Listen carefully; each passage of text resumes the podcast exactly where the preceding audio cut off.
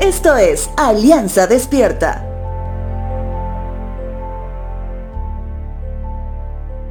Hay un libro en el Antiguo Testamento que tiene un nombre muy peculiar. Su nombre es Lamentaciones.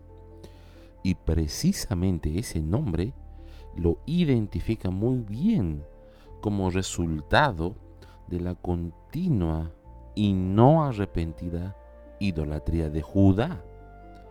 Dios permitió a los babilonios asediar, despojar, quemar y destruir la ciudad de Jerusalén. El famoso templo de Salomón, que había permanecido por 400 años aproximadamente, fue quemado hasta sus cimientos.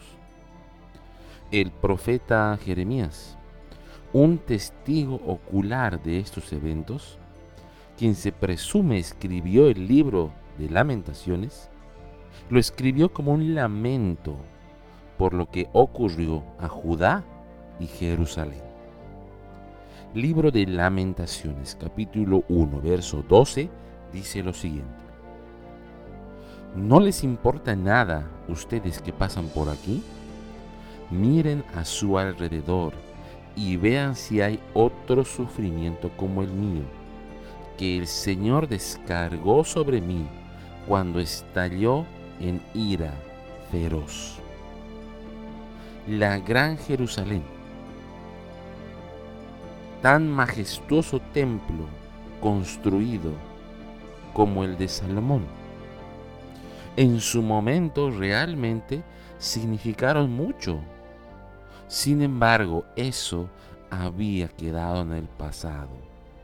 Sin duda lo recordaban como una gloria pasada. Algo similar hoy sucede en la iglesia del Señor.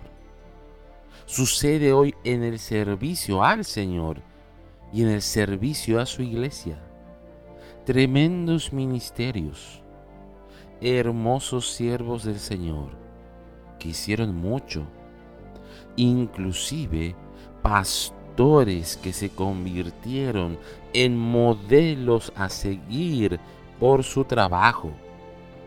Pero tal cual el templo de Jerusalén, quemado hasta los cimientos, hoy ya no son lo que eran.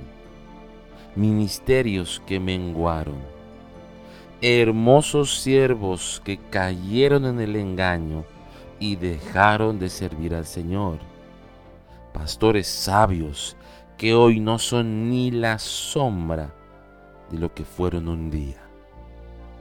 A pesar de todo ello, muchos viven de las glorias pasadas, asumiendo que en algún momento serán lo que fueron, así como se espera que algún día el templo de Salomón sea reconstruido.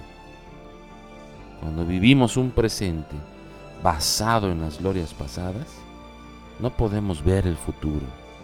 No podemos vivir libres del orgullo y tenemos el gran riesgo de hacer todo con más propósitos personales que el cumplimiento de la visión de Dios en nuestra vida y ministerio. Recuerda, vive reconociendo el presente. Con humildad, reconoce tus fortalezas y debilidades.